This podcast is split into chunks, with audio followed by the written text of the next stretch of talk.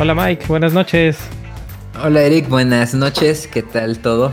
Pues bien, aquí estábamos platicando hace ratito fuera del aire que este semana corta y semana de oficinas vacías. Hoy que tenemos invitados de, de lujo. Ya tengo que cambiar la frase porque siempre digo lo mismo de invitados de lujo y invitados de lujo. Pero bueno, siempre tenemos invitados de lujo.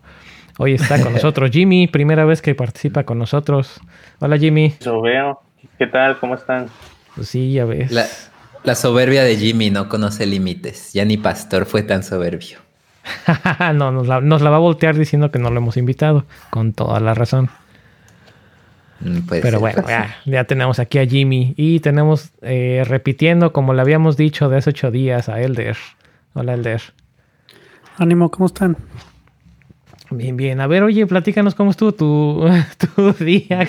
Estaba buenísimo eso de que el- la oficina que tiene no sé cuántos, cuántos estuvieron hoy, no sé qué No, más. es que estoy trabajando ahorita en, en- en un corporativo y sus oficinas regularmente están llenas, son como 10 mil personas en todo el campus. Y hoy llego, este, pues llego en Uber, entonces no me di cuenta, o sea, nomás me dejaron ahí en frente del edificio, me metí.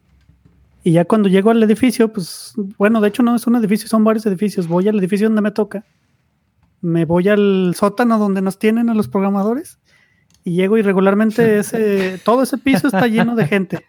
O sea, todo ese piso está Referencia- llenísimo. Referencia de este mm, IT Crowd.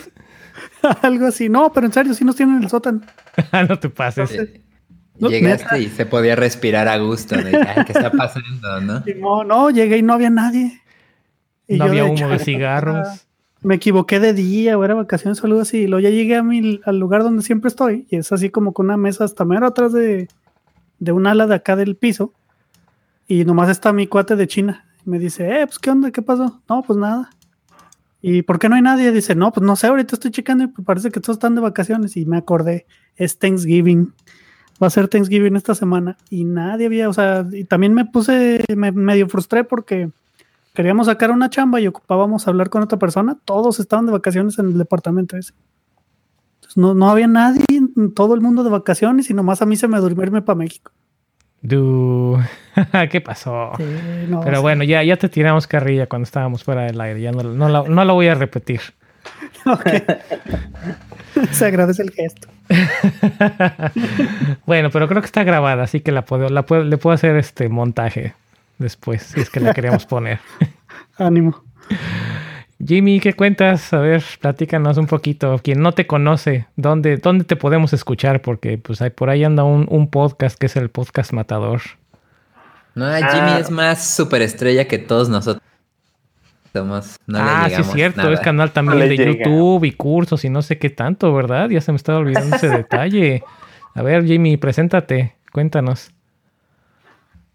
Día yo tener una comunidad que todavía está ahí, ahí, ahí en internet que se llama html5facil.com que era la excusa para dejar de ser flojo y ponerme pues, estudiar HTML5 que, supu- que supuestamente si no estudiabas en aquel entonces eso pues te quedabas, ¿no?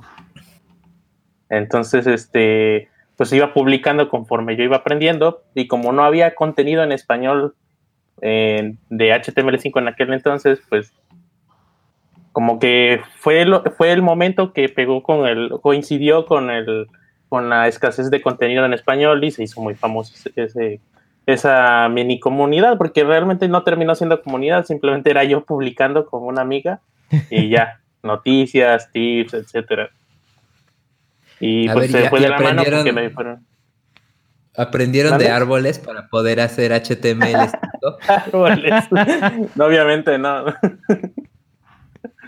No, no, no, ¿Cómo nada está de eso. ese, ese mame? A- a ver, alguien que se acuerde de coders que quiera dar contexto. ¿Tú? Sí, pues sí, ya lo mencionaste, ahora lo, ahora lo Eh. das contexto, órale. Chale, no me acuerdo. Es que el mame fue que este Elder dijo algo así de que les quieres poner árboles y ya la gente, y la gente se colapsa. Una mamada así de que no sabes hacer HTML5 sin, si no cono- conoces de árboles. Entonces fue, fue una mamada. Caray. Yo, Sí, sí, sí. no, yo les puse acá de los linters. Creo que ese era el link del mame, ¿no? Que les dije, no, pues es que te quieren poner acá linters que nomás arreglan acá cosas superficiales del código, así de que, oh, el clásico error que me sale ahorita en el linter que tengo es, se te olvidó poner un espacio entre este paréntesis y esta llavecita. Entonces ya está mal tu código. Pero luego les digo, oh, vamos a usar este métodos formales para pruebas y ahí sí todo el mundo se queja. Ah, ya me acordé. Que se- ¿Ya te acordaste? y de hecho nos, sí, de hecho nos pasaste el post la semana pasada y según Ah. yo lo iba a leer porque se veía interesante y es la hora en la que no lo he leído. Eh, bien, sí, pues eso, ese fue el link del mame que ya después se armó Más de que, no, 140 pues es que- caracteres. Sí, algo así. No, pero sí, ese fue el, el link. Ajá, y por ahí me fui Ya yo después- así de, ah, no, sí, es que la complejidad del código y el número de funciones adiradas y la longitud de línea y no sé qué tanto, y no tenía nada que ver con eso. No, no. Y ya después sí fue decir de facepalm, cállate, mejor lee primero los links y luego comentas. No, yo también, yo también le exageré. Eso que que y Mike en el, en el Papus, ¿ya vieron es- este mame? ¿Cómo que árboles para front? Y yo le puse, güey, ahí hice, hice un Eric también así. No, pero sí, sí es útil porque pues el HTML es como un XML y pues tiene nodos y tienes que saber de- un poquito de árboles si quieres hacer un procesamiento de, del DOM más rápido y, y que, y pues entrarle a, a un proyecto que si llevas haciendo React y quieres hacer un DOM muy complejo, cállate, no has leído ni madre. Te fuiste por el visual lugar. Sí, y ya fui a ver. No. A, a los dos les pregunté ejemplos con, eh, con- contundentes, prácticos y nadie dijo nada. Tú no dijiste eso. No, yo sí puse mi ejemplo mamador. Yo no puse ejemplos, bueno, pero sí puse, sí, creo que recuerdo que puse algo así de que sí tenías que saberlo para hacer el procesamiento más rápido, ¿no? Creo que puse. Mm. O sea, obviamente se necesita si quieres hacer un React, pero pues ya existe pinche React. O sea, ¿qué más así práctico, no? Sí. Pues es que cuando empecé en esto de, de, de, de HTML y eso, antes todavía, bueno, yo todavía empecé cuando tenías que hacer Flash y todo ese tipo de cosas. Entonces, Flash era un, era un consumidor de XML horrible que si querías, o sea, antes ni siquiera había full red, este, un RESTful de app y tenías que usar SOAP. Entonces antes te devolvían los SOAP unos XMLs muy culeros y tenías que aprender a procesar los XMLs. Pero ¿sabes Y Flash qué? era muy lento leyendo había XML. uno había uno que a mí me tocó usar y de hecho me tocó implementar cuando me movía a Softtech porque también todos lo hacían con XMLs. Había uno que era AMF. No sé si alguna vez lo usaste con Flash. Era un Eh. protocolo y era y es más era, era hasta más perdonen la expresión, pero era hasta más chingón que JSON porque era un protocolo binario. Entonces toda la información, todo lo que iba y venía del servidor era hasta más chiquita las respuestas porque todo era No me tocó. O sea, yo, yo, Estaba bien, literal- perrón. Yo agarraba un PHP que devolvía un XML y lo leía con Flash y ya era todo lo que sabía en aquel entonces.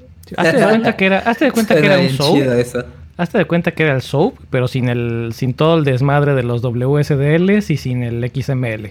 O sea, Oh, tenías, es entonces más, era había hasta, había hasta una librería chiquita que se llamaba AMF PHP, no sé si todavía existe. Ah, sí, AMF, ajá. Ese lo que alcancé. este, esa estaba usar. bien perrona porque estaba bien ligerita, le ponías Sí. las clases que querías que, que reaccionara y del Ah. lado de Flex nada más les decías, ah, pues este es mi endpoint y le decías qué clase y qué método querías llamar del lado de PHP. O sea, era como gRPC.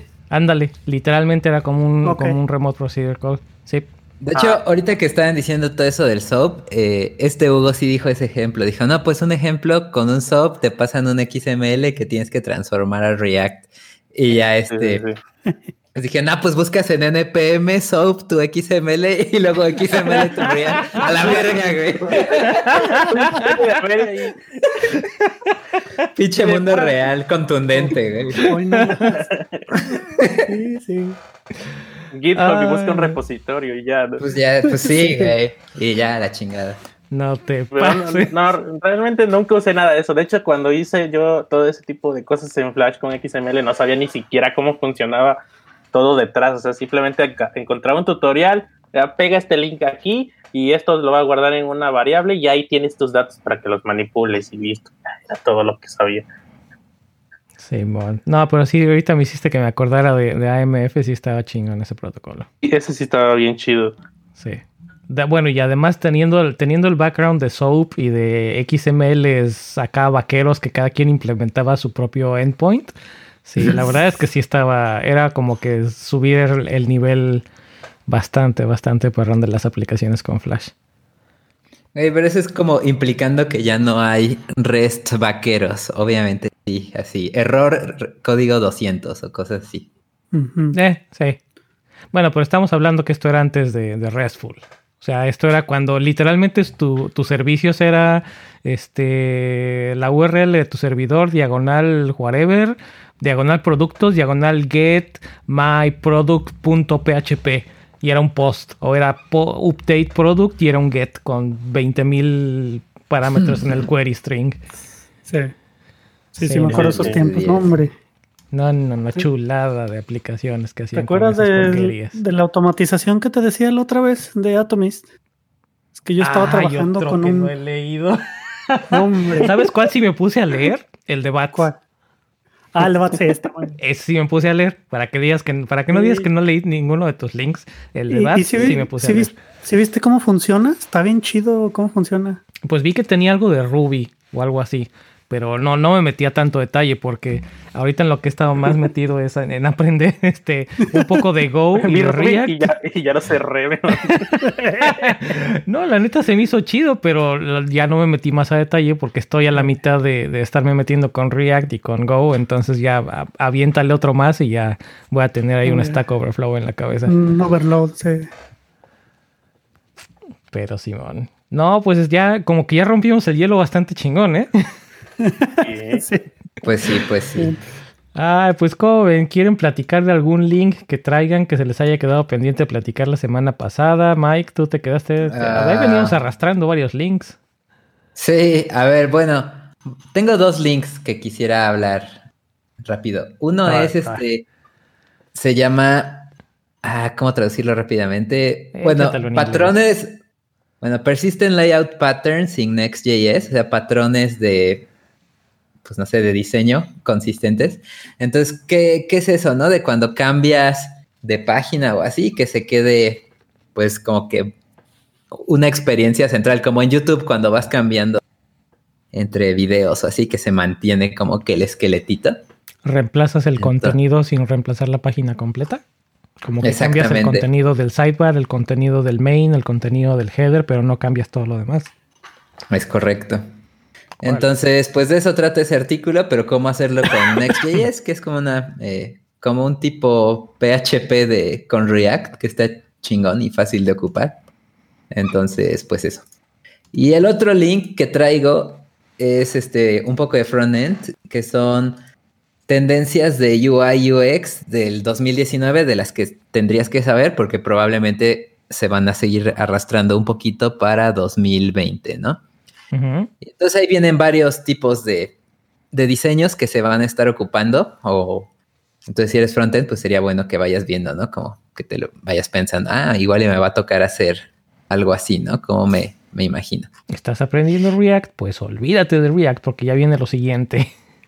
No, no, no. Pues es de, de diseño, no de ah, ok. eh, Ah, pues sí, UI UX. de- UI UX. Ajá, aventé otro entonces- Eric. Y, y viene, lo, lo que está chido es también las tendencias que ya se fueron, ¿no? Que era una tendencia que sí pasó bastante de 2015, yo creo que hasta todavía un poco inicios de 2018, que era este, los hero de video, no mames, ¿cómo, cómo les gustaba eso? Video autoplay. Ah, en ¿no? los fondos. Entonces, sí, Y de- de- de, Entonces- hecho, hubo muchos problemas en cuando Safari le escupió a ese, a ese diseño y dijo ya no se pueden, ya no se puede, ya no se puede hacer autoplay de video y, su, y mucho menos si tiene audio. Entonces, este, muchos, muchos sitios tronaron ahí. sí. Cuac, cuac. No, yo me Y pues imagino ya- todas las páginas de ads que tronaron también. Sí, pero pues al final pues era como bueno para todo. Te consume menos datos, este, carga más rápido y pues en general pues un video no debería reproducirse sin tu autorización, ¿no? Aún lo hacen, pero siento que ya es mucho menos que, que hace un par de años. Sí, pero Pues dándole tanto- la vuelta al navegador lo hacen, o sea, buscando bugs. O todavía me- transformando el video en chorro mil imágenes y las ponen todas animadas ahí. Eh, me pasa todavía en Wikia. No sé si han ido a páginas así de Wikia de fandom. Ajá. Por ejemplo, quiero ver, ah, pues el episodio de One Piece. Tal. Lo hablo, lo abro en el explorador, en la computadora, en el desktop. Y pues ya puedo leer el artículo bien, pero lo abro en el mobile y inmediatamente es un video. Y el video se empieza a cargar. Y cuando el video carga, me sube hasta arriba de la página. Entonces también tengo que. Ah, cómo me castra cuando hacen eso. sí. O estás, bueno, me ha Mal pasado en algunas que a mí me gusta mucho de repente meterme al, al modo de, de lectura en Safari. Entonces, sobre todo los, los sitios que tienen mucha tendencia a hacer como que clickbaits, que te ponen, no sé, algún artículo y en lugar de ponerte todo el artículo en una sola página, lo dividen en, en cinco páginas que tienes que estarle dando siguiente o tienes que estar haciendo Ah, scroll sí. de repente abres el, el modo de lectura, por lo menos en Safari, y empiezas a hacer scroll para abajo mientras leyendo, mientras vas leyendo, y de repente empieza a brincar toda la página por todo lo que está cargando por, por culpa del JavaScript. Eso. Ay, que apenas está cargando cosas, ¿no? y te va Eso, empujando el contenido. Sí, de repente, o, o carga imágenes y se te va y no, no, no. Eso me choca. Pues sí. ¿Y cuáles pues son sí. las tendencias? Veo aquí unos layouts, veo imágenes, Ah, pues- a pantalla pues, completa. No quería contar mucho para que lo leyeran, pero pues. Ah, ok. Y No, como pues- dices, este. Una tendencia nueva, más o menos de este año, igual casi todo, pues va siendo porque lo hizo Apple. Es lo del tema oscuro, tema claro, como pues la misma página ahora del Dev Night. Es eso, ¿no? Este, los sitios que respetan esa propiedad y tienen tema claro, tema oscuro, pues es una nueva tendencia de diseño, ¿no? Ir pensando, ah, ¿cómo hago? Pues un tema oscuro para mi sitio o viceversa. Y está relativamente papa, ¿eh? Lo único que necesitas es tener los colores. Pero está bien papa implementarlo. Depende si el diseñador Depende, hizo su sí, güey. style guide, entonces sí. Bueno, sí. Los colores, si es cambio de colores o de imágenes, o sea, cosas así light, sí está bien papa. Nada más es agregar tu selector con las modificaciones y listo. El browser lo hace todo solito. Sí. En el mejor de los casos. Sí. Bueno, Jimmy hablando de sabe Dev la Nights, vida real del hablando de frontend. Dev Nights, de la página de Dev Nights, estuvo papa. Pues sí. Pues sí, sí, sí. Sí, ¿verdad? Pues somos Muy puro- bien. es puro texto.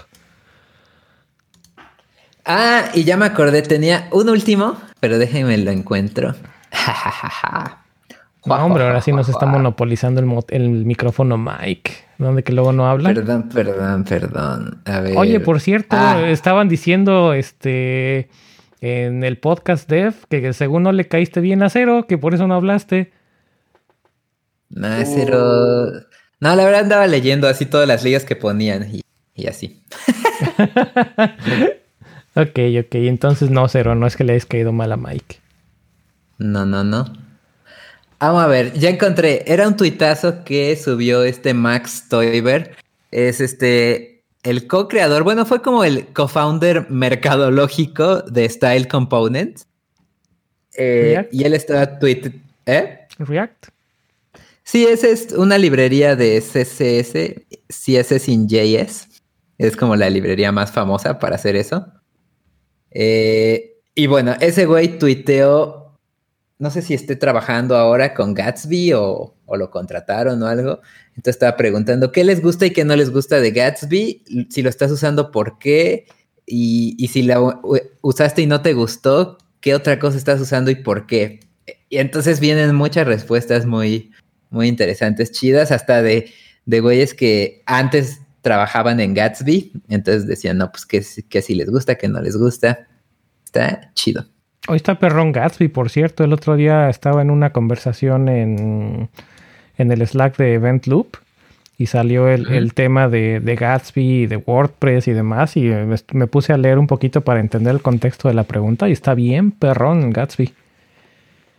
Sí, está chido, pero- La, la pregunta era una persona que tiene un sitio en WordPress, pero eh, lo tienen, tienen ese WordPress realmente porque el cliente solamente, eh, porque el cliente, literalmente porque el cliente es lo que le acomoda para, para manejar el contenido, pero no lo querían utilizar para mostrar el contenido. Entonces, que como que cuál era la idea y por ahí salió el, el tema de Gatsby. Y luego Ah, me sí. encontré que tiene el, el conector de WordPress, entonces pues está perrísimo el que tienes tu WordPress para manejar el contenido y de alguna forma, ya sea por un webhook o de forma manual, lanzas el, el build de Gatsby y pum, te genera el sitio estático con todo lo que tienes en WordPress. Es correcto. Sí, hay plugins de, de todo. Sí, ajá, me encontré uno hasta de Google Docs. Sí. o sea, ya literal para poner tu contenido en Google Docs y te genere ahí en, en Gatsby. Es que lo- los plugins son bien, son bien útiles ahí en Gatsby.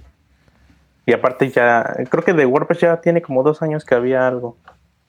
Ujú, ujú, Es correcto. Usando GraphQL y ¿qué más? Y... Ah, y WordPress REST. Ajá, de hecho, cuando todavía estaba ahí en, en Pixel, laborando con Jimmy, bueno, no sé, creo que todavía ni estaba Jimmy. Eh, un, un proyecto que, que hice así como de open source fue hacer el port del tema clásico de WordPress, el que viene cuando instalas un WordPress pelón, pero a Next.js usando el, pues así, el, el REST de, de WordPress, como para probar esa, ese concepto. Ah, Estaba sí, sí lo vi. Sí, y ahora pues con Gatsby está mucho más fácil todo ese pedo. Bueno, incluso ya con Next ya hay como starters de eso que puedes clonar en, con la línea de comando de volada. Cool. Pero bueno, esos eran mis links ya, fin, fin. Ya me callo. ALV. Ok. Este. Jimmy, ¿tienes algún link que quieras compartir? ¿Algo que quieras platicar así No. como que te hayas acordado? Elder, ¿algo que traigas para platicar? No, para pues que, ahorita que para que lo agregue otra vez a mi lista de cosas por leer, a ver si ahora sí leo. Sí, ahorita que lo estaban diciendo de Gatsby, me acuerdo de un artículo que se llamaba um, Editing and Publishing Separation. Este está en el Blicky de Martin Fowler. Y si Ujú. mal no me acuerdo, este pasaba que tenías un, un pocos usuarios que estaban editando el sistema del de contenido. Y luego necesitas publicarlo, pero el- eh, usabas el mismo sistema para publicar. Entonces el sistema se sobrecargaba porque a, la hora de leer el contenido había muchísimos usuarios que lo estaban leyendo. Y entonces como que definieron un patrón como para decir, ah, mira, ¿sabes qué? Este, vamos a hacer dos sistemas. Uno donde solamente editas y otro donde solamente este, se carga el contenido que editaste y se pone en un caché o algo acelerado y lo distribuyes. Más o menos así pienso que está el Gatsby, ¿no? Pues- un poco. Mm, Ah. not, not really. Lo que hace es literalmente tomar, bueno, de lo que entendí que decías, lo que hace Gatsby es literalmente es un generador de sitios estáticos. Ajá, o sea, toma todo- todos los datos y por cada le puedes poner un array de cosas, un, muchos archivos Markdown. Ajá. o- O tu O base de leer datos de- en MySQL O sea- o tus documentos Ajá. de... De lo más simple hasta lo más complejo. Ajá, sí. puedes leer de X y escupe HTML, al final. Entonces Sí, no, pues- no necesitas nada más que un Apache o un Nginx. Y, y aparte de eso tiene como, pues eso de que la navegación entre páginas es...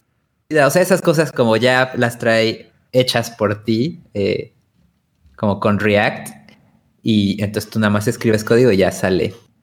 Pues Ah, no ver, sé ya- si todavía sigue igual, pero tenía su archivito para hacer server-side rendering o client-side sí, aún- rendering. aún existe. Y ahí tú puedes complicarlo como tú quieras, puedes quitarle, quieres quitarle el, el manejador de URLs estático, ese que siempre tiene que recargar por uno como el Next.js, etc. Y de hecho, algo cool que tiene Gatsby últimamente en su página, tienen una, como un marketplace de starter. Entonces tiene a la izquierda una columna de features, ¿no? Entonces dices, nah, pues quiero que tengan Markdown, quiero que tengan o Contentful, quiero que haga tal. Y pues ya te sale cuántos starters hay ahí y los puedes ver y ya, ah, ese me gusta. Y luego, entonces- luego está ahí en el GitHub, lo clonas y ya, está tu Entonces blog. necesariamente no, tú, tú tienes un contenido y Gatsby lo que hace es que te genera cómo desplegarlo, ¿no? Es correcto. Ok, sí, entonces más o menos como que pienso que es el mismo patrón. Igual ahí puse el link del artículo, pero sí es algo similar, o sea, tenían una especie de, de software que era un CMS y muy pocos usuarios este, realmente editaban las páginas, pero muchísimos las veían. Entonces usaban el mismo software, ah, el mismo CMS para desplegarlo y para editar el contenido, pero se caía el sistema. Porque eran muchos Ah, usuarios los que estaban viendo. Y entonces dijeron, "No, vamos a separarlo. Vamos a poner un sistema que nada más este donde tú puedes editar el contenido, pero tú no tienes nada que ver con desplegárselos a los usuarios. Y vamos a crear otro sistema que nada más toma un snapshot del contenido y luego genera una página con él. Ajá, es literalmente eso. Entonces, Ah, ok. Sí, Sí. entonces sí, más o menos. Pero esa cosa es como de abril del 2012. El link que estoy poniendo ahorita ahí en las notas. sí, esto no es nada nuevo. O sea, Sí. el Jekyll, de hecho, no sé de cuándo sea, pero Jekyll está con. Ajá, es lo mismo pedo. Sí, es lo Vamos a mismo. Jekyll es Sí, con o Ruby, sea- Hugo, Hugo con Go. El, el mame actual de estos nuevos, como Gatsby o como Next, pues es que está así todo mucho más fácil, ¿no? Así de que literal, fancy. como, como tipo Ember, así con la línea de comando y pum, y ya te arma tus cosas rápido. Más Ok, fancy. No, no más fácil, yo diría más fancy, nada más. Porque en lugar de que Ah, hagas, como es Gatsby, como es React, en lugar de que hagas la recarga de todo, nada más cambia Es el que contenido. Gatsby sí recarga. Pues o sea, los, que ejemplos que yo, los ejemplos que yo vi, lo que hacía este, estos sitios de Gatsby, probablemente ya era lo que dices, Jimmy. Este, en lugar de cargar, cargaba como que el template y cargaba un JSON con todo el contenido. Ah, bueno, sí, sí, sí, sí. Entonces, es que depende, claro, o sea, es muy sí. flexible. Ok, ok. Sí, el, el que es el más, más, más mamón chingón es el de Next.js. Es el más perrón de Developer Experience. Sí, pero es que Gatsby es como para co- como para CMS más headless. O sea, los puedes Oye, ya me conectar acordé y- de otra cosa y, y dije que ya no iba a hablar. Uh, pero- pues ya pero estamos ¿vieron eso pegándole de- a la media hora, ¿eh? ¿Vieron lo del baúl ártico de GitHub? Sí, sí lo vi. Ya, No, hice- a ver, ya están preparando sus commits antes del que era, del 20 de febrero o antes del 2 de febrero. Algo así. Bueno, poniendo en contexto. Número uno, Ajá. coman eso chairos. Eso no lo hubiera hecho GitHub solito. A huevo, eso está financiado por Microsoft. Conté Sí, que andaban pues sí, mamando y llorando hace, hace un año y medio, no sé cuándo fue. Pero bueno, GitHub se compró una mina abandonada ahí en, no sé, en Islandia o no sé dónde es, en Noruega, algo así súper nórdico, cerca del Polo Norte. Y van a guardar Era ahí. Iceland, ¿no? Literalmente.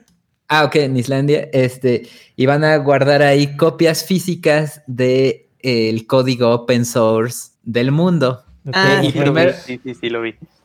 Primero lo iban a hacer de los re- repos más mamones, y por eso me acuerdo porque ahí salía Next.js, sale Gatsby en las fotos que, que están tomando, y tienen la meta de guardar todo, todo el código open source de GitHub ahí. Entonces, pues ya. Es, Y es una. diciendo, si quieres que tu código, que tu nombre y que tu proyecto y tu código aparezca en ese para la posteridad, pues nada más asegúrate de tener que tu, que tu repositorio sea open source y que tenga commits este, recientes al, al febrero del 2020, pero no me acuerdo qué día. Y pues ya todos los que le andaban aplaudiendo hace un año se ganando dura por la compra de Microsoft. Así que, pues ya, fin, ¡Pum! perros.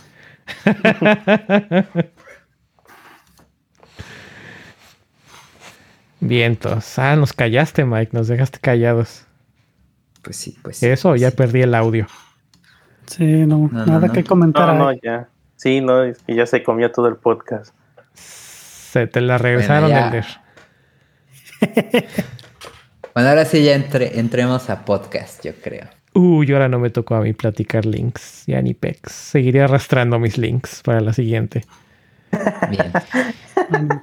Pues bueno, el, el tema que traemos es como que entre, entre rant y entre recomendaciones y entre plática sobre ransomware.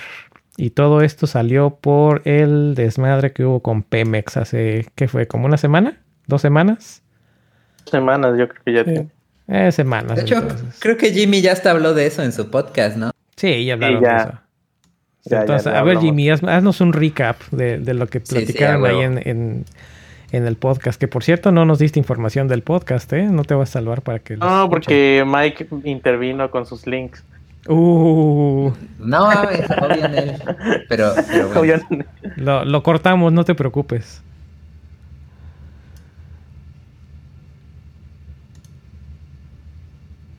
Hello.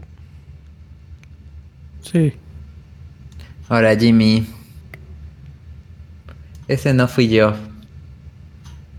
Hello. Ya se nos fue Jimmy. ¿Qué pasó, Jimmy? ¿Se espantó?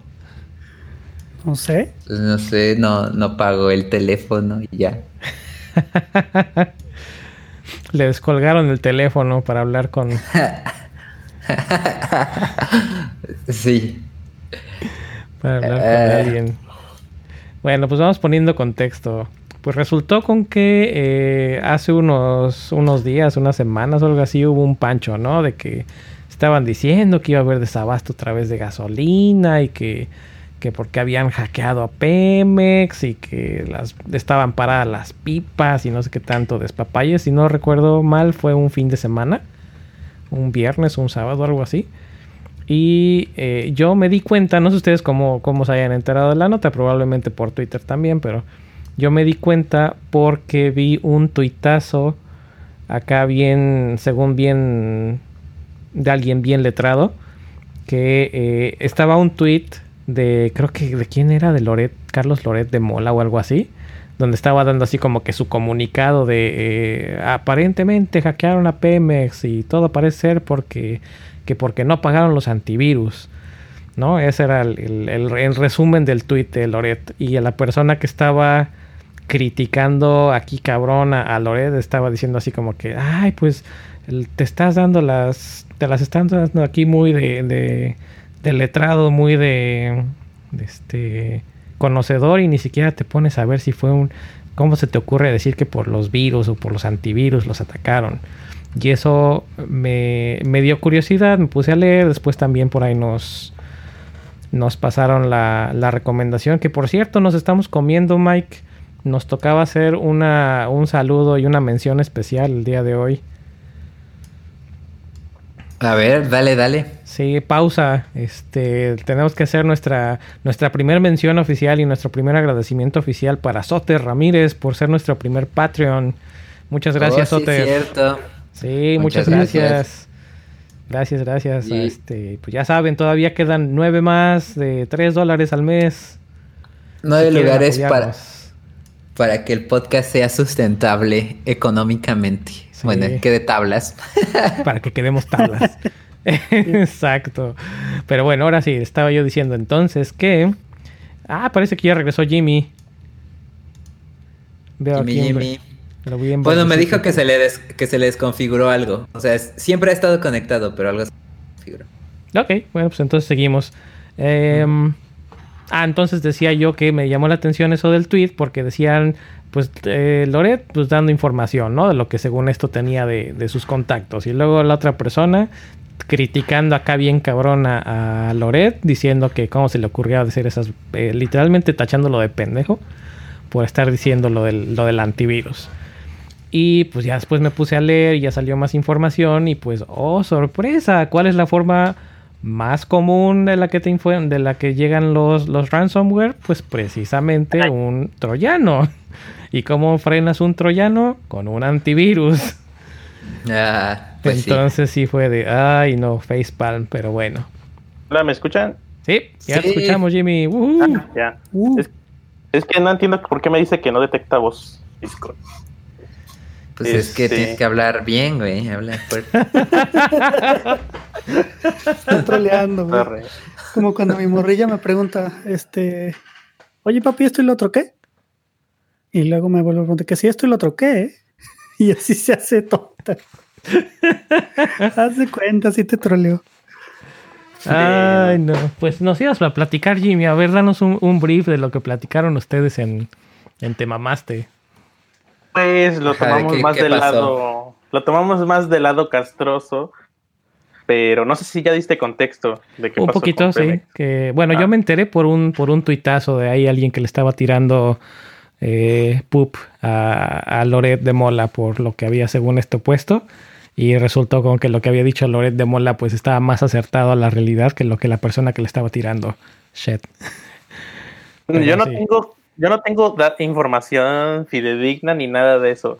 Solo Ajá. sé que Pemex se contagió por el ransomware de alguna forma y eh, recientemente, creo que la semana pasada, salió el presidente a decir que no era tan grave el asunto, eh, que, no pasaba nada, que ya lo estaban controlando y todavía, todavía mucho más reciente dijeron que se tuvieron que hacer este una regresión de tecnologías y, mantener todo un poquito más analógico en Pemex para poder seguir trabajando. O sea que no lo han solucionado.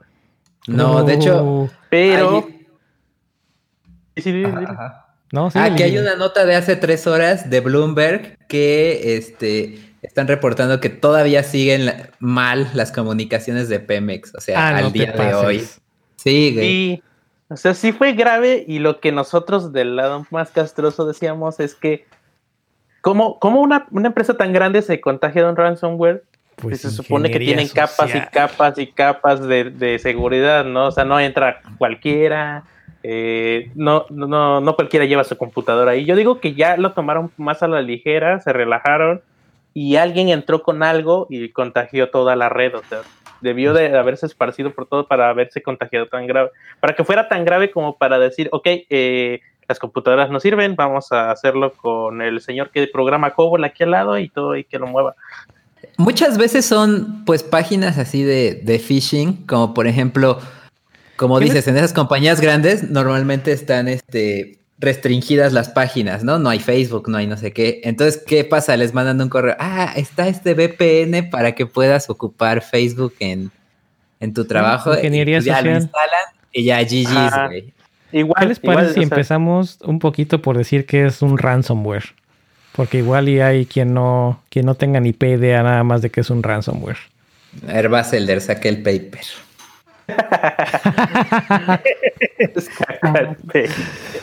no, pues que alguien explique.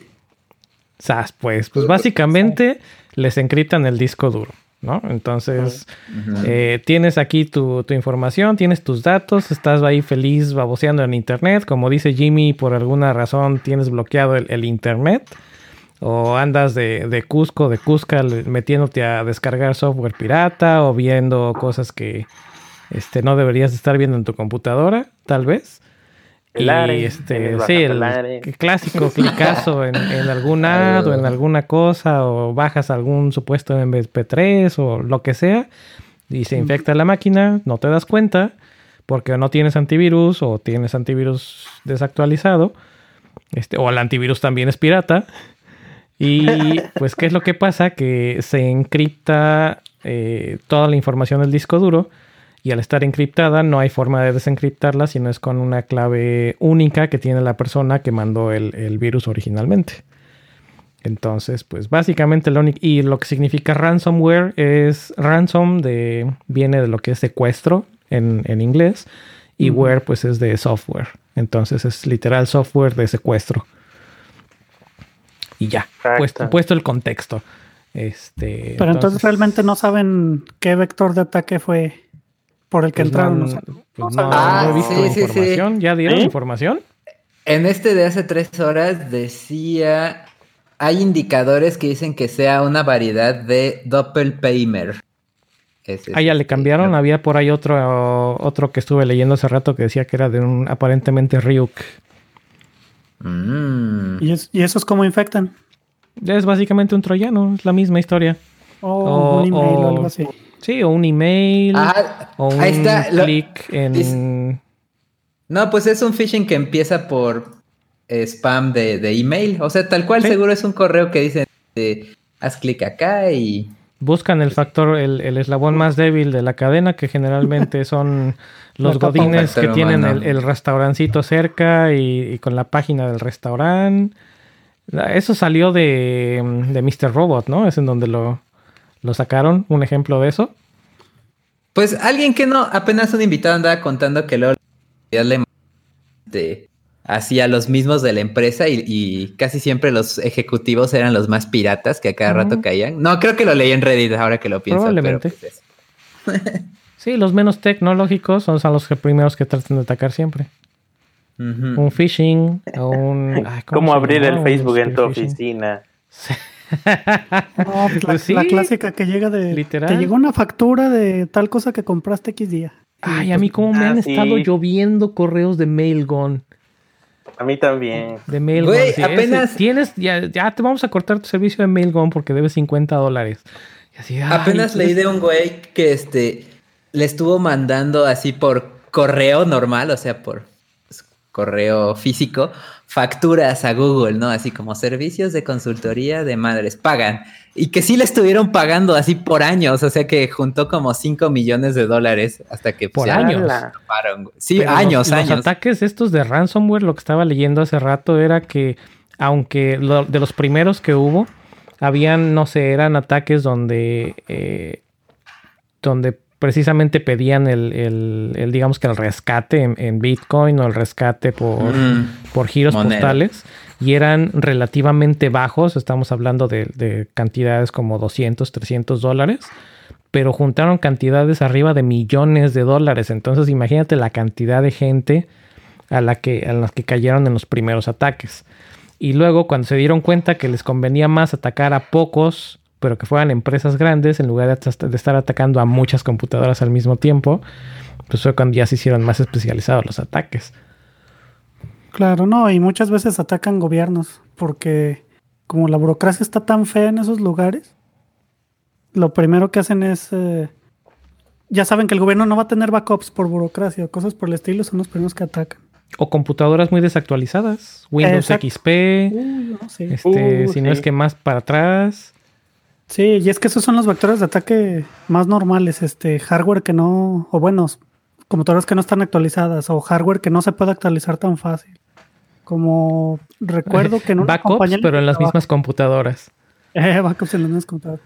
Yo me acuerdo de una compañía en la que trabajaba que le sacaron los, las llaves de, del Azure, del Microsoft Azure. Y las- los Y se servidores. pusieron a minar bitcoins de a montón. Se sacaron como unos 15 mil o 20 mil dólares de, de puras máquinas virtuales y eso porque lo detectaron porque tenían unas alertas.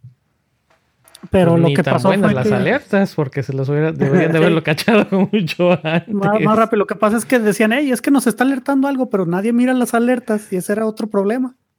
Güey, eso ya, ya me dio la idea, así. Si no te está pagando el cliente premium, pones el script para minar monero, güey. Ándale. no es cierto, no hagan eso. No, no hagan eso, se van al bote. Pero sí, básicamente eso fue lo que pasó en esa empresa. Este, si mal no recuerdo, no sé cómo estuvo que alguien perdió las de estas, bueno, no las perdió, las publicó en, en GitHub. Eh, Git commitment, o sea, Exactamente. Entonces ya hay gente que ya todo el día está minando GitHub eh, en- tratando de encontrar este un reject de esas cosas. Entonces el tipo hizo el commit, pero ya, ya ves que está Git Obliterate, que es así de, dentro del paquete de Git extras que se supone que borra el archivo y lo borra hasta de la historia. sí. Pero el problema es que GitHub tiene así un API donde puedes hacer streaming y te va diciendo así, no, pues hicieron un Uh, commit pues y te este va es el parche. Te, te va cachando todo. Exactamente. Entonces ya hay gente que está conectada a esa cosa de- con, pero lo, lo disfrazan de fines este académicos, supongo yo. Y ya nada más este ven el commit, este checan en un regex, ah, esto parece una llave de AWS, a ver, cálate.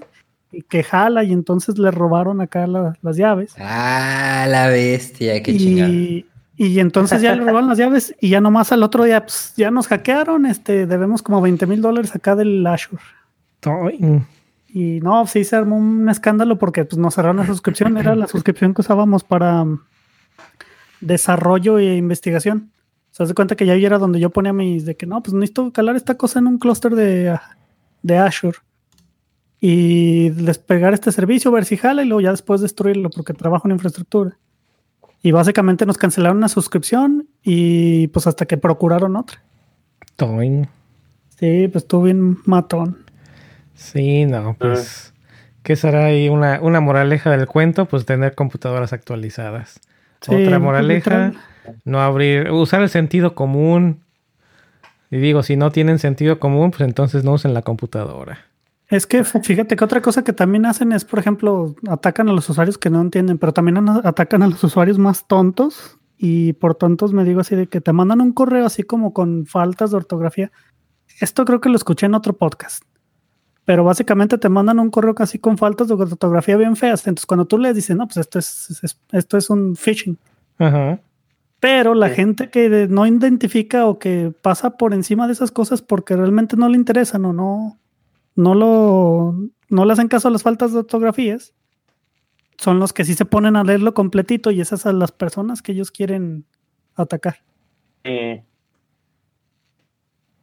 Y todo. recientemente le, le pasó a una prima algo así, pero tocó la suerte de que era un software viejo para el ransomware. Entonces ya existía un software de para Ah, para el- el desencriptarlo desencript- todo. Ah, No, bien. todo. Ah, A ver, cuenta, cuenta. ¿Te tocó a ti Pues ahí es- meterle es- mano o cómo estuvo? No, no, porque este ella vive como a dos horas de aquí, o sea, en otra ciudad. Ok. Pero eh, ella es profesora de, de primaria, de primeros grados. Ajá.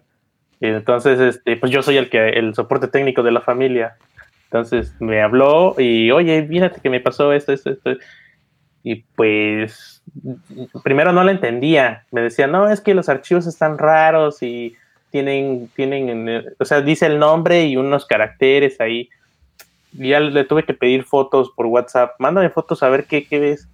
Y ya cuando empecé a ver los archivos que no tenían ni siquiera extensión ni nada, ya entonces fue cuando supuse que era algo así. Porque la llevó con alguien que supuestamente sabía, pero le cobraba creo que como dos mil o tres mil pesos. Y, pero el mismo chavo le, se lo demoraba porque realmente no sabía qué, qué hacer. Entonces, le cobraba el Bitcoin más 500 pesos. yo creo, güey, o sea, estuvo bien feo. Y ya investigando, le dije, oye, pero ¿qué dice el software que te sale cuando la intentas abrir o cuando te... Pues mira, me cobra una lana, pero también me dice que se llama así, así. Y ya me mandó el nombre. Y era un ransomware, como que, como que hay gente que está usando los que, los que ya están como caducados, o sea, que ya, ya fueron solucionados y todo, para sacar un poquito de lana. Entonces, eh, ella, quién sabe cómo es que se infectó, yo supongo que con una memoria de algún maestro, etcétera, como se pasan por ahí cosas, Algún yo creo que se estudiante que, dijo, ah, ahorita le sacamos lana. Ahí No, está mi tarea, mis. Aquí está mi tarea. Este, y ya, pues, investigando ahí, poniéndome unas dos horas leyendo, ya encontré como que un, un- un sitio web que se dedica a, reco- a recopilar esos, esos este, software para, para, para la llave de desencriptado y todo, y ya, pues, eliminar el archivo, etcétera. Todo lo que esté infectado, como que lo, como que lo desencripta uno por uno. La verdad, no sé, no, no, no pude ver porque simplemente le mandé la liga para que bajara el, el software y lo y se lo diera al chavo que estaba atendiéndolo. Ya le dije, mira, esto va así, se hace así, el chavo tiene que, o sea, delante de ti tiene que eh, abrir este archivo, ejecutarlo, darle estos pasos. Y fíjate, no te quites de ahí para que te quede la computadora limpia. Y si es necesario, que no te ya que esté limpia, Así. Entonces ya, ya que esté todo bien, que te sugiero que la formatees y que pases los archivos por un analizador de antivirus, etcétera, ya. Yo creo que ya le funcionó porque ya no me volvió a hablar. Clásico. Ay, gracias, primo, ya no supe nada del tema. Qué mala onda, mínimo. Gracias después. Así me agradeció, pero ya no supe si. No, quedó pero la digo después así de, oye, sí, ya quedó, muchas gracias. O sí se pudo, o no, ¿sabes qué? No se pudo, pero pues ya el chavo, le terminé pagando a este chavo. Pues es que le decía, mañana, vente, es que todavía no encuentro, y así le daba largas. Mm. No, pues no. ¿Y ustedes tienen backups? No, Así cambio de tema. Entonces estábamos hablando de No, los no. links, ¿o qué? No, ne. no. ¿Cómo Es voy que, a ¿sabes qué pasa? Que, ¿sabes qué pasa? Que ya muchos de nosotros usamos la nube y para los proyectos siempre están en GitHub. O sea, no pasa, si, se- si tu compu se rompe o algo, no pasa nada porque siempre haces clon de los proyectos y ya está, ¿no? Ajá. Es muy raro que tengas algo, bueno, al menos yo, es raro que tenga algo que, que de verdad me duela perder en la computadora. Pero pues si estás usando Dropbox o estás usando Drive de, de Google Drive o cualquiera de estos, si se encriptan en tu computadora, se encriptan, en la nube. arriba. Sí, sí, sí, obviamente. Entonces, Pero es que es, pero es, pues que es raro, ¿no?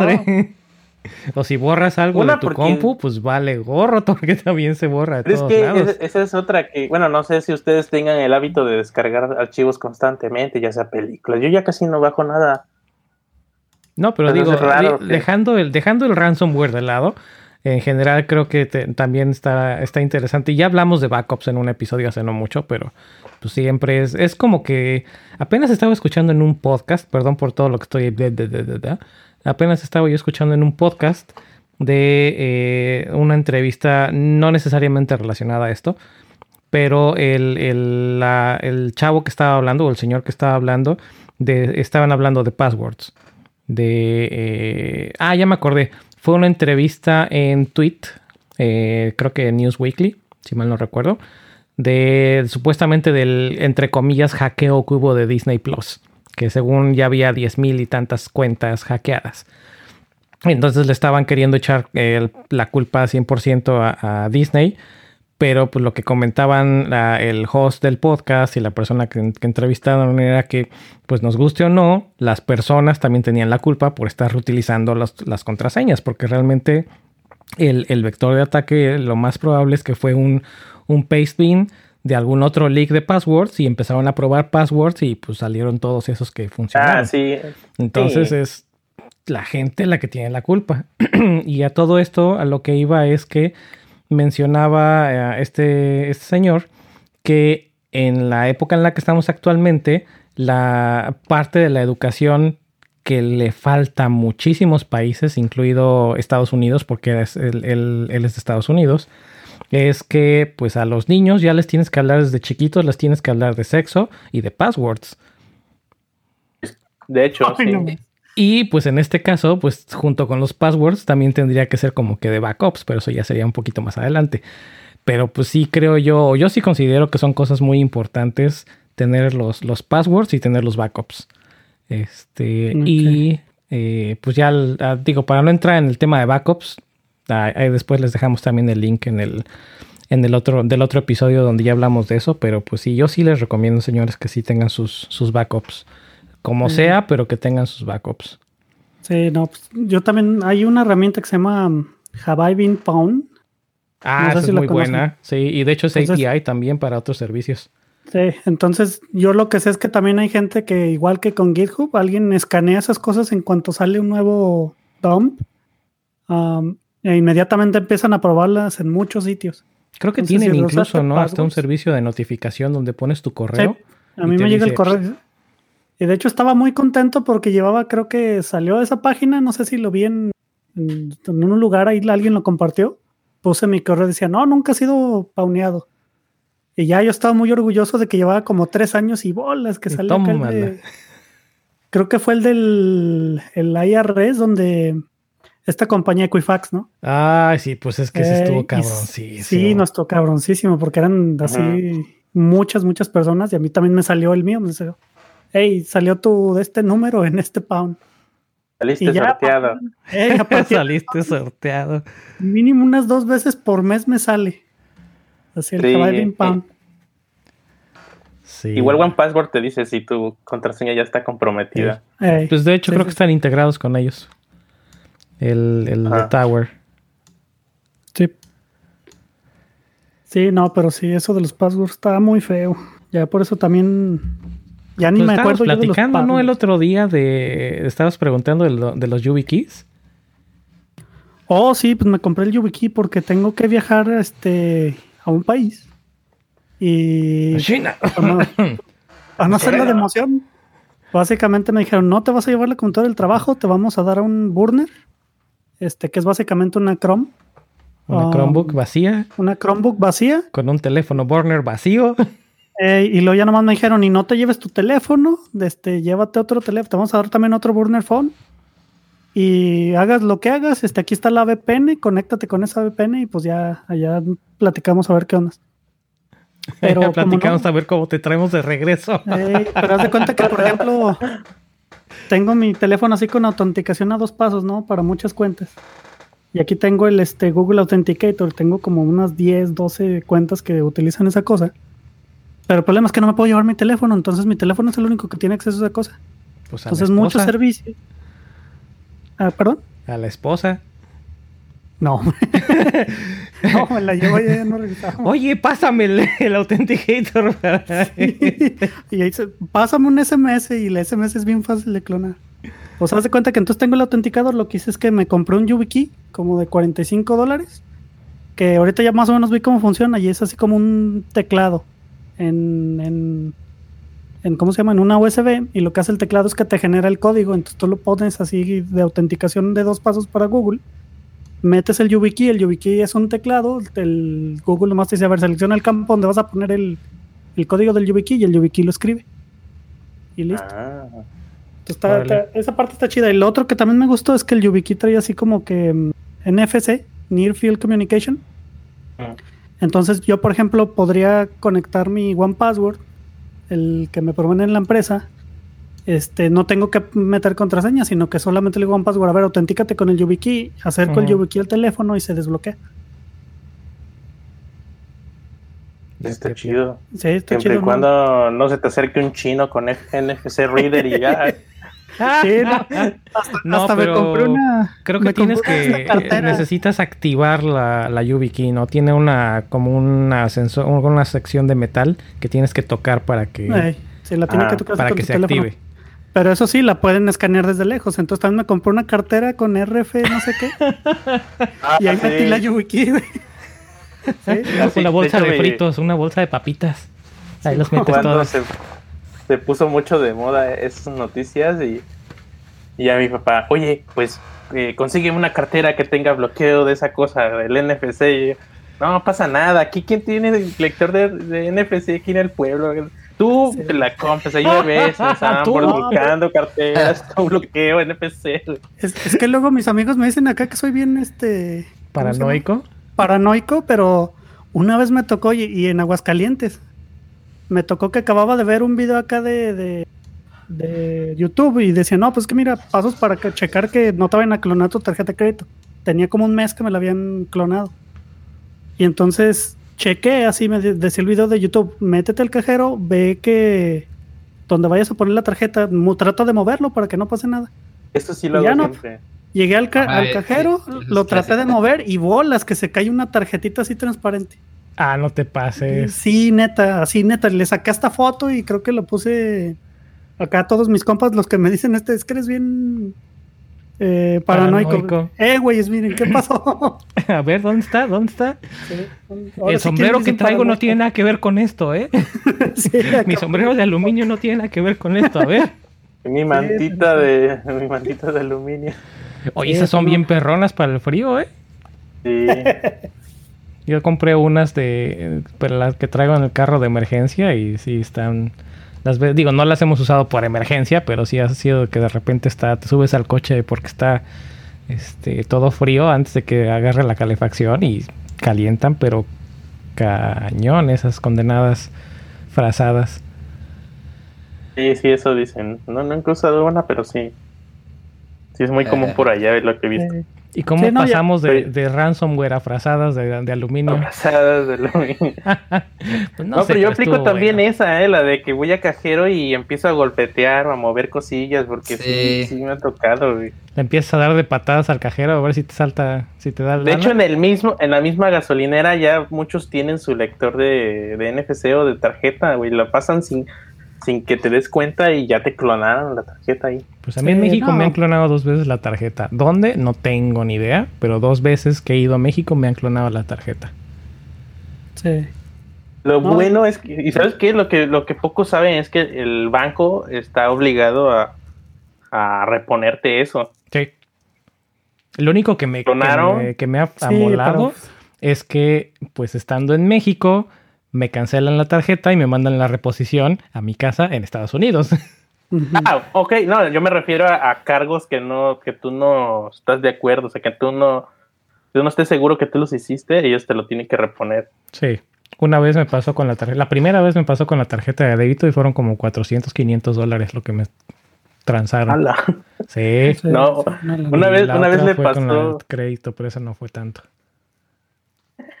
Una vez le pasó a mi Raim que le clonaron, yo creo, la tarjeta, o al menos este, le sacaron la información por internet, alguna compra por internet por ahí.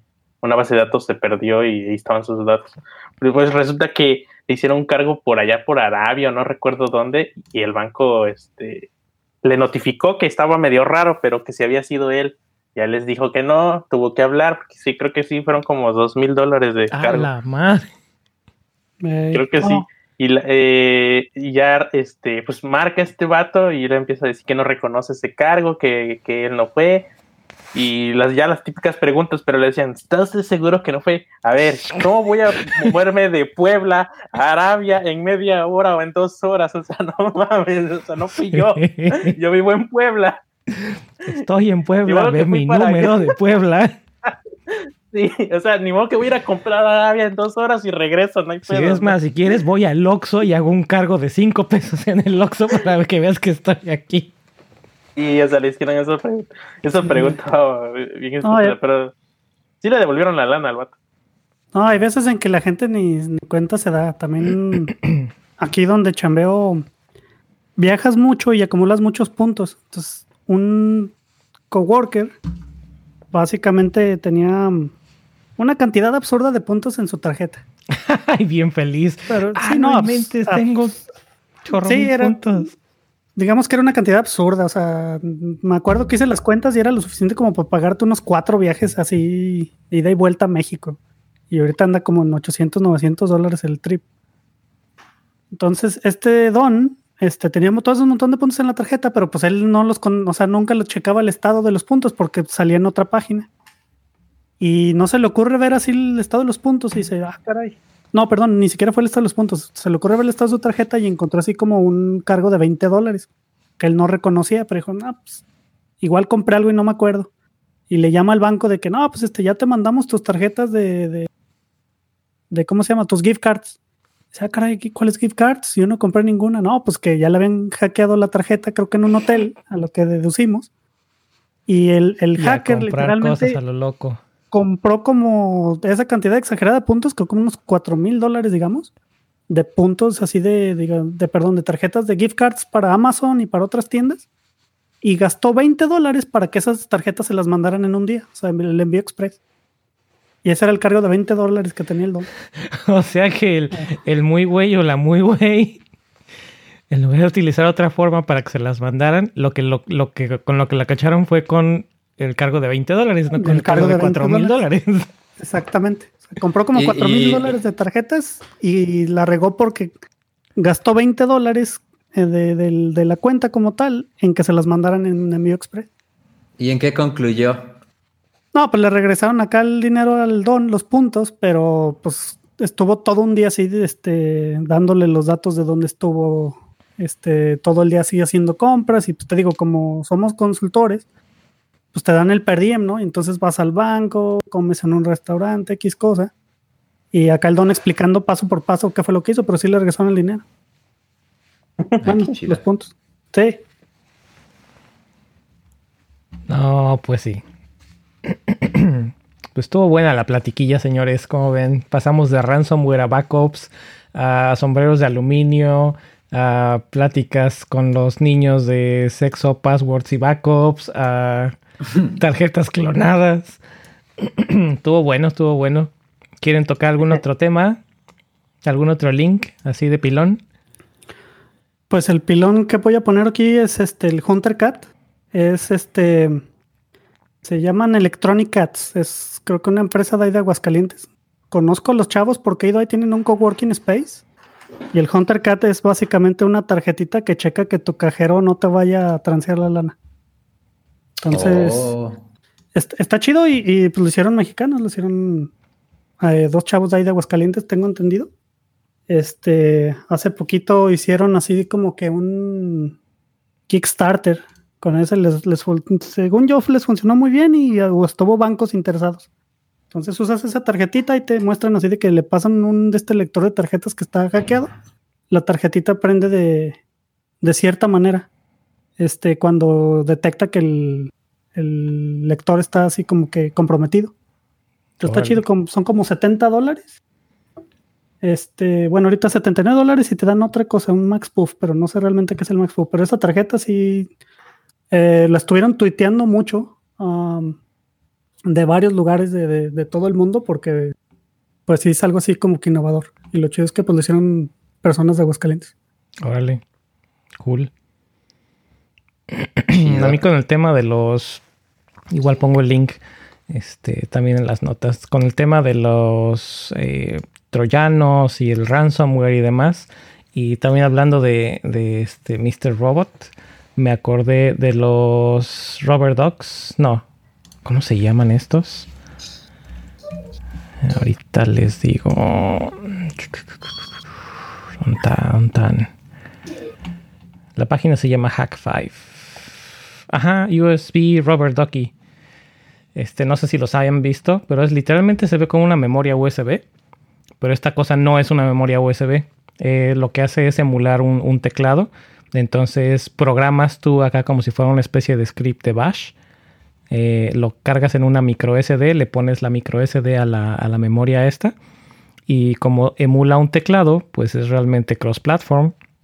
Y tienen incluso demos con Windows, con Mac y hasta con, con Android donde utilizando esta cosa puedes inyectar malware en cuestión de segundos en cualquier computadora siempre que esté desbloqueada.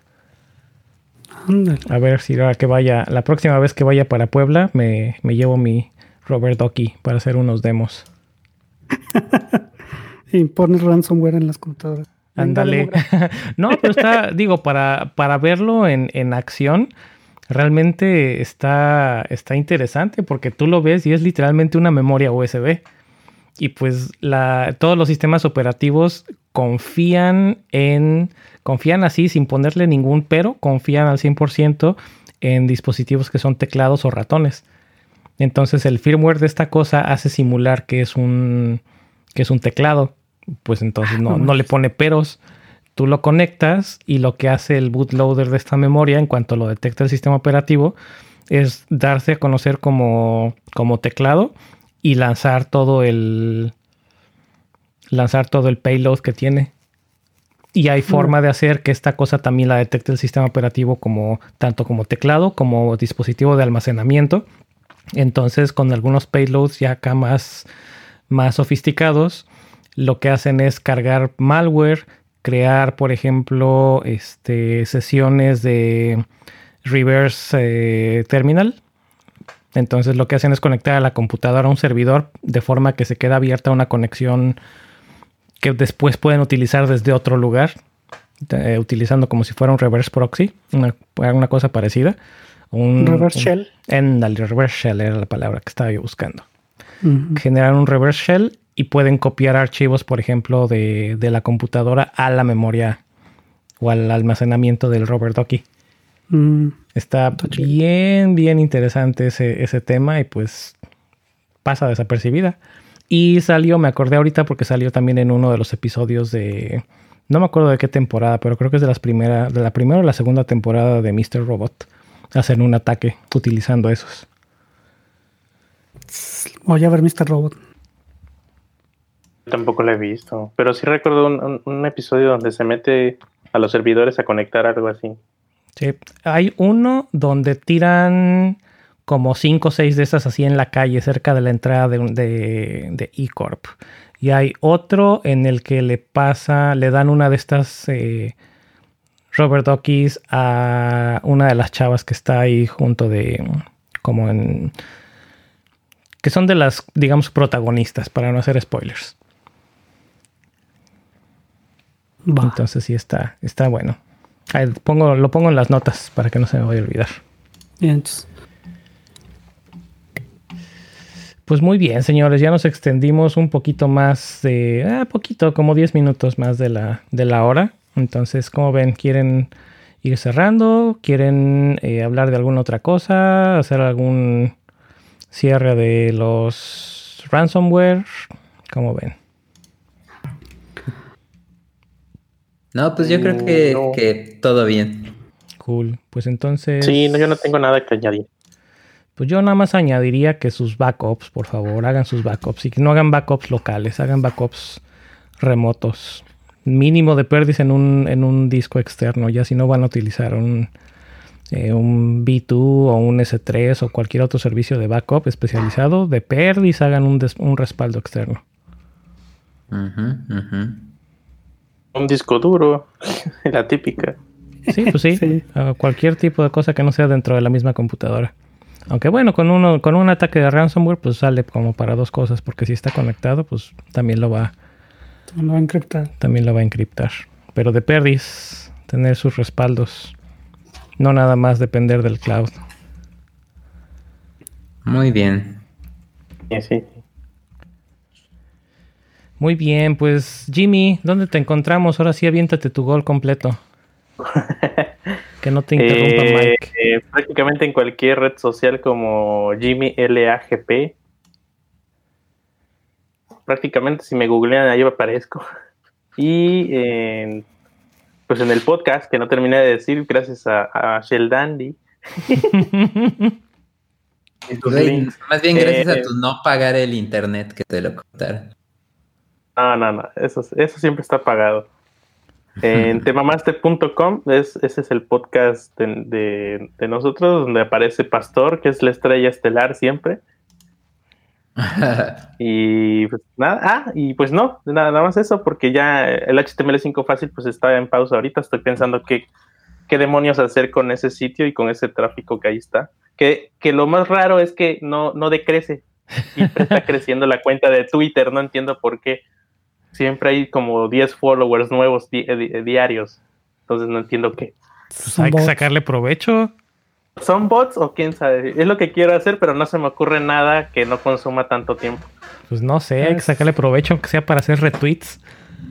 Yo hago retweets de, de lo que sea que pueda, del, del Dev Night, creo también ya les he hecho retweets, no sé. Es automático. Ya ves, Es también es un correcto. bot de esa cuenta. Sí, sí, sí.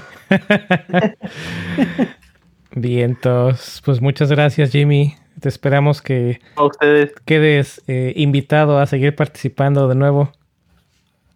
sí, cuando gusten. Va que va. Chido, Elder, chido. ¿nos puedes recordar dónde te encontramos? Sí, claro, yo soy eh, Miguel Enríquez. Este, me pueden encontrar en arroba eldermael.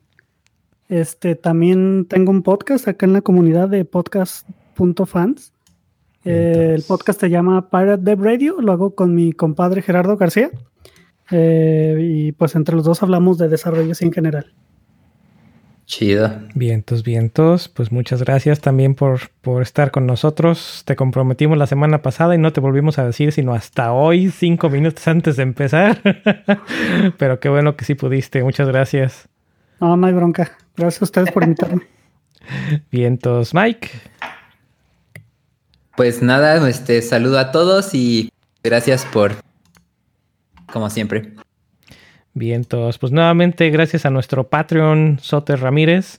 Y les recordamos que tenemos nuestra página de Patreon. Eh, no me acuerdo cuál es la URL exactamente, pero si entran a devnights.mx, ahí están luego, luego los links en la parte de arriba. Eh, tenemos todavía nueve más de 3 dólares para que sea autosustentable el podcast. Uh. Y eh, sí, todavía nos faltan nueve más, pero bueno, ya tenemos uno.